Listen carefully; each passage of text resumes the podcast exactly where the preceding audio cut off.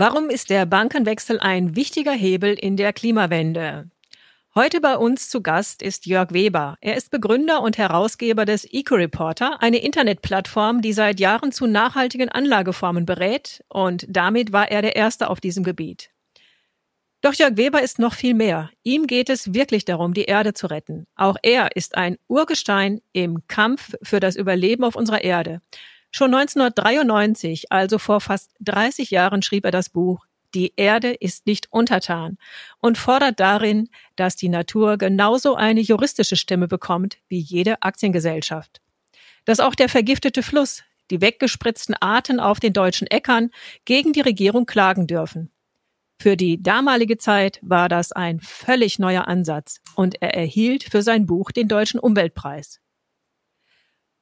Bei uns ist er nun in den nächsten zwei Podcasts zu Gast und informiert uns heute, ob, wann und warum der Wechsel zu einer nachhaltigen Bank sinnvoll ist. Und im nächsten Podcast geht es dann ganz konkret darum, woran ich nachhaltige Geldanlagen erkenne und welche empfehlenswert sind. Herr Weber, ich begrüße Sie ganz herzlich und freue mich, dass Sie da sind. Hallo, Frau Weinmann. Zukunft jetzt. Klimaimpulse für den Alltag Cordula Weimann. Herr Weber, Ihr Wandel vom umweltschützenden Journalisten, der für die Natur eine juristische Stimme einfordert, äh, zu einem Herausgeber eines Finanzmagazins für Nachhaltigkeit. Das Ganze anno 1995, also vor nunmehr 26 Jahren. Da waren Sie ein Vordenker und fast der Erste in der Branche. Wie kam es, dass Sie schon vor 26 Jahren mit ihrem Anliegen in die Finanzbranche gewechselt sind und was genau macht da dann letztendlich der Eco-Reporter? Ja, wir haben vor diesen vielen Jahren ähm, gesehen, dass natürlich Geld eine Rolle spielen kann, wenn man Umwelt schützen will, wenn man etwas bewegen will. Ähm, damals war es so, dass Umweltprojekte ähm, einen Flaschenhals hatten und das war das mangelnde Geld. Und auf der anderen Seite gab es damals aber die ersten Initiativen, die Geld gesammelt haben unter Bürgern, auch als in Form von kleinen Unternehmen, die damit die Energiewende vorangetrieben haben. Also die damals noch sehr kleinen Windkraftwerke finanziert haben oder etwas später die ersten Solaranlagen. Und naja, das war der Aufhänger dann zu sagen, okay, ähm, es gibt jetzt das Internet, das war damals noch nicht so bekannt. Und das Internet hat den Vorteil, dass man diese Initiativen und kleinen Unternehmen da reinstellen kann. Die sind immer verfügbar und wer sie sucht, der findet sie dann auch. Und so ist das Ganze dann mal gestartet. Und was genau macht der jetzt, der Eco-Reporter? Das hört sich ja so ein bisschen nach Journalist an. Eco-Reporter, Öko-Journalist. Ja, also ähm, Ecology und Economy, das hielten wir damals für gut, dass man diese Doppeldeutigkeit da mit drin hat. Bei uns sind wirklich äh, Redakteurinnen und Redakteure, die den ganzen lieben langen Tag nichts anderes machen, als über Geldanlagen zu schreiben und das halt seit vielen Jahren. Und die schauen, welche Produkte gibt es im nachhaltigen, grünen, sozialen Bereich, mit denen ich mein Geld anlegen kann und schauen auf der einen Seite, sind die Produkte denn so grün, ethisch und sozial, wie sie vorgeben zu sein? Und auf der anderen Seite sind das Produkte, mit denen man sein Geld nicht verliert. Denn ähm, Geld zu verlieren ist natürlich dann auch nicht Sinn der Sache. Dann könnte man es ja besser spenden, da würde es auf jeden Fall einem Zweck zugutekommen. Ja, und das machen wir, wie gesagt, überhaupt keine konventionellen Geldanlagen, sondern nur den nachhaltigen Teil. Wobei ich jetzt gerade schon gehört habe, dass Sie nicht nur nach Grün gucken, sondern auch nach sozial und ethisch. Das ist ja etwas, was nicht nicht zwingend unbedingt damit verbunden ist, dass man jetzt, ich meine, fast alle Unternehmen nennen sich jetzt auf einmal grün und nachhaltig. Sie gucken auch auf sozial und ethisch. Die ähm, Kriterien für Ethik, die sind ja, wenn man Ethik mit Moral gleichsetzt, dann kommt man ja schnell auf Themen, die ähm, auch vor fast 30 Jahren schon besprochen wurden. Und das waren zum Beispiel Tierversuche. Das heißt, wenn ich in eine Aktiengesellschaft investieren will, einen Pharmakonzern, der Tierversuche durchführt, dann kann ich mich als ethisch, grün, sozial denkende Anleger ja fragen so, inwiefern ist das eigentlich okay, was da getrieben wird? Und das versuchen wir dann auch herauszusortieren und schauen, welche, meinetwegen Aktien gibt es denn, bei denen Tierversuche nicht zum Geschäft gehören. Das ist so ein ethischer Aspekt oder sozialer Aspekt sind natürlich unter anderem Anteil der Frauen in Führungspositionen, ähm, aber auch äh, geht es um Armutsbekämpfung oder ähnliche Dinge. Also wenn man zum Beispiel Mikrofinanzfonds nimmt, die sind in der Regel viel mehr sozial als grün. Und insofern spielt das alles eine große Rolle. Oft ist es auch so, dass alle Themen zusammenkommen. Also wenn man schaut, wie vor 25 Jahren Solaranlagen gebaut wurden, die Solarmodule äh, gebaut wurden, da muss man schon sagen, das war zwar eine saubere Energieform, die dann dabei rausgekommen ist, aber die Produktionsweise, die war gar nicht sauber teilweise und auch unsozial, weil die Leute da teilweise barfuß in giftigen äh, Abwasserschlemmen standen. Und auch das wird jetzt heute überprüft. Auch das versuchen wir zu überprüfen. Das ist dann die Schwierigkeit, solche Lieferketten überhaupt erstmal irgendwie überprüfen zu können. Da gibt es aber spezielle Datenbanken und Dienstleister, die sich um so etwas kümmern. Und letztlich immer wieder Leser auch, äh, die melden, wenn die irgendwo mitbekommen, dass irgendetwas nicht so läuft, wie es laufen sollte. Aber ähm, wir versuchen das zu überprüfen, dass wir wirklich sagen können, so, wenn da meinetwegen ein Fonds sich vegan nennt, ähm, dass der dann auch vegan ist und keine äh, Fleischherstelleraktien damit drin sind. Okay, ich würde gerne nochmal, ähm, bevor wir nochmal tiefer einsteigen in die Qualitäten des Eco-Reporters, würde ich nochmal nachfragen. Ich meine, viele sagen jetzt, wir brauchen für die Klimawende die Macht der Politik. Für mich hat sich die Frage gestellt, wie groß denn die Macht des Geldes ist. Also mal ganz konkret, ist es hypothetisch, aber gesetzt den Fall, es wäre schon vor 15, 20 Jahren viel, viel mehr Geld da gewesen, um nachhaltige Projekte zu unterstützen. Hätte das schon eine vorzeitige Klimawende geben dürfen? Gibt es diese Macht des Geldes, unabhängig von der Macht der Politik? Ich bin mehr und mehr der Ansicht, dass äh, wenn dann nur beides zusammen funktioniert. Im Moment sehe ich nicht, dass das Geld der Flaschenhals ist. Und ob es vor 15 Jahren so war, ähm, das kann man, glaube ich, nur für einzelne Teile sehr unterschiedlich beantworten. Also es hat sicherlich auch vor 15 Jahren manchmal daran gefehlt, eine Solaranlage oder eine Windkraftanlage finanzieren zu können damit saubere Energie herzustellen.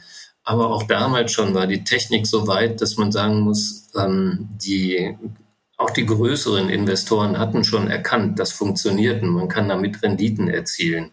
Was vor 15 Jahren anders war, war, wir hatten damals ja, das war dann ja 2006 noch nicht die Finanzkrise, die kam erst 2008. Und mit der Finanzkrise kamen ja dann diese sehr niedrigen Zinsen. Bis 2008 waren die Zinsen ein bisschen höher. Insofern war jetzt für solche sauberen Stromerzeugungsanlagen die Renditekonkurrenz ein bisschen größer vor 15 Jahren. Aber das Geld war schon noch da. Und ich glaube, das, was eher der Punkt ist, wo es behindert wird, das ist zumindest in Deutschland die Politik, die einfach Anlagen nicht genehmigt und manchmal ist es, glaube ich, auch die Sperre im Kopf, dass Unternehmer immer noch denken, na, das ist nichts so Richtiges. Da mögen tausende deutsche Ingenieure und Ingenieurinnen super Arbeit leisten mit Solar- und Windenergie. Immer noch hat das für manchen so einen leichten Touch, so, ach, das funktioniert nicht so richtig, ist so ein Alternativkram, irgend so ein Teppichtaschenzeug. Ähm, aber es ist halt mittlerweile Hochtechnologie, bloß sauber. Und ähm, bei der ist es im Moment, glaube ich, doch eher die Politik, die da deutlich bremst. Das ist, glaube ich, bei der Windenergie wirklich sehr deutlich, ja. Gut, kommen wir noch mal kurz zurück zum Eco-Reporter. Also wir haben auf der einen Seite schon gehört, es geht wirklich, wenn ich ganzheitlich denke, dann kann ich nicht nur gucken, ist es grün, sondern dann muss ich auch schauen, ist es sozial, ist es letztendlich auch gerecht im Sinne der Klimagerechtigkeit, nämlich es kann nicht zulasten der dritten Länder gehen oder der armen Länder. Wie wird das beim Eco-Reporter, wird das irgendwie alles nachher erfasst? Ich habe da gehört, es gibt da so eine Art Gütesiegel. Ist das einzigartig für den Eco-Reporter oder gibt es das so wie bei Strom auch? Da gibt es ja auch verschiedene Gütesiegel. Ja, auch bei der Geldanlage gibt es mittlerweile verschiedene Gütesiegel. Ähm, wir haben ein Gütesiegel, das sich in erster Linie auf Banken und Finanzprodukte bezieht. Ich glaube, bei den Banken gibt es kein anderes Gütesiegel. Also das ist so, dass wir bei den Banken schauen. Ehrlich gesagt, äh, bisher äh, vor allem bei den grünen und ethischen Banken ist das, was diese Banken versprechen, eingehalten. Und ähm, was ich dann ganz erstaunlich fand bei den Überprüfungen war, dass die Banken uns wirklich die Bücher geöffnet haben und gesagt haben, ihr könnt da reinschauen. Dass wir dann noch gesehen haben, dass die Ernsthaftigkeit, mit der bei grünen und ethischen Banken diese Geldanlage betrieben wird von den Kriterien, ja, dass die überraschend tief ist. Also nicht, dass ich vorher gedacht habe, na, die erzählen das nur, aber wenn man sich das System dann mal wirklich anschaut, dann hat es da Facetten gegeben, die haben mich doch überrascht. Äh, Banken, Handbücher, in denen bis in Details beschrieben ist, wenn ähm, irgendwo Wertanlagen gekauft sind, wie oft das überprüft wird, ob sie wirklich ethisch sind, wer das überprüft, dass es nicht nur ein Zwei- oder Vier-Augen, sondern eher ein Sechs-Augen-Prinzip ist und ähnliches. Und alles das ähm, machen die Banken, die dann das Siegel von uns bekommen haben. Okay, das Ganze werden wir im nächsten Podcast vertiefen. Nun habe ich aber doch vorab noch eine Frage. Jetzt sagen ganz viele, ja, ich bin ja nur ein kleines Licht mit meinem Bankkonto, da liegen 2.000, 3.000 Euro drauf. Ähm, es ist doch eigentlich völlig egal, bei welcher Bank ich bin. Stimmt das so? Ja, ich glaube, dass die Summe alleine nicht das Entscheidende ist. Ich habe so für mich in den Jahren immer wieder festgestellt, es kommt darauf an, dass Leute sich gegenseitig deutlich machen, dass das, wofür sie sich engagieren und kämpfen, ähm, dass sie weiter daran glauben. Und jemand, der mit 2.000, 3.000 Euro zu einer Bank geht und sagt, so, ähm, ich möchte jetzt, dass das Geld so und so angelegt wird, der hat damit ja auch eine Kommunikation. Er teilt das anderen Menschen mit. Und ich glaube, das ist so ein Punkt, der immer wieder ganz wichtig ist, vor allem in Phasen, in denen äh, Nachhaltigkeit und Umweltschutz oder Soziales, in denen das mal nicht so gut läuft, dass wirklich Leute da sind, die anderen zeigen, wir glauben weiter dran. Und insofern ist für mich da Geld wirklich ein Kommunikationsmittel. Und dann muss man ja sagen, naja, 2.000, 3.000 Euro ist auch nicht so wenig, vor allem für einen selbst. Wenn man das Weltvermögen sieht, dann ist das noch nicht mal ein Tropfen. Aber für einen selbst ist das ja eine ordentliche Summe und die kann schon Wirkung haben. Das heißt also jetzt mit dem Geld zu meiner eigenen Hausbank gehen und sagen, hallo, was habt ihr für mich für äh, grüne und sozial verträgliche Anlagen? Oder doch äh, zu einer nachhaltigen Bank wechseln mit dem Konto? Ja, das ist, glaube ich, eine Typfrage. Wenn ich einfach insgesamt sage, so, ich habe jetzt auch eine, eine nachhaltige Bank, die habe ich mir auserkoren und äh, die hat zwar ihren Sitz oder eine Filiale überhaupt nicht bei mir in der Nähe, sondern das geht alles online und ich bin aber ein Online-Typ, auch beim Banking, dann kann eine nachhaltige Bank ja sehr gut sein. Ähm, ich finde auch eine konventionelle Bank kann für einen nachhaltig orientierten Anleger oder eine Anlegerin sehr gut sein, dann, wenn man wirklich äh, diesen Banken und den Mitarbeiterinnen und Mitarbeitern sagt so, ich will das. Es gibt entsprechende Gesetze, die ja auch darauf hinweisen, dass ihr zu dem Bereich beraten können solltet. Ich möchte dazu beraten werden und ich möchte auch mein Geld so anlegen. Ähm, ich glaube, wenn man das macht bei einer meinetwegen ganz normalen Volksbank, dann wird man entweder feststellen, oh, man trifft da auf jemanden, der oder die sich da nicht ganz sicher fühlt oder man merkt plötzlich, ach, ähm, die freuen sich richtig, dass da jemand nachfragt und machen das dann auch.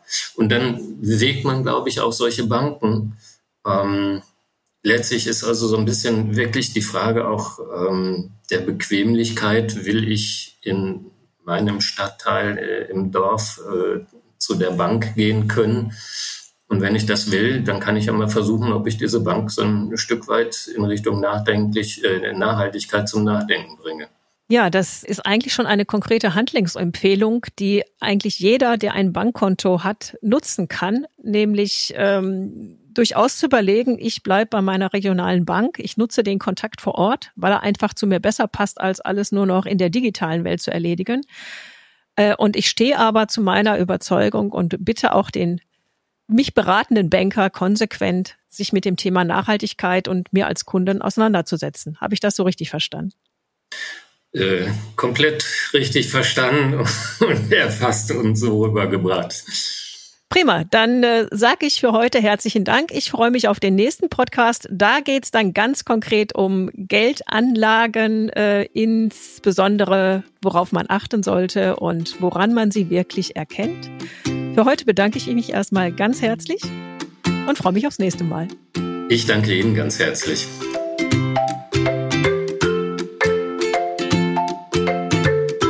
Zukunft jetzt ist eine Gemeinschaftsproduktion der Omas for Future und der Employees for Future in Zusammenarbeit mit Projector. Weitere Informationen, wie du uns unterstützen kannst, findest du in den Show Notes.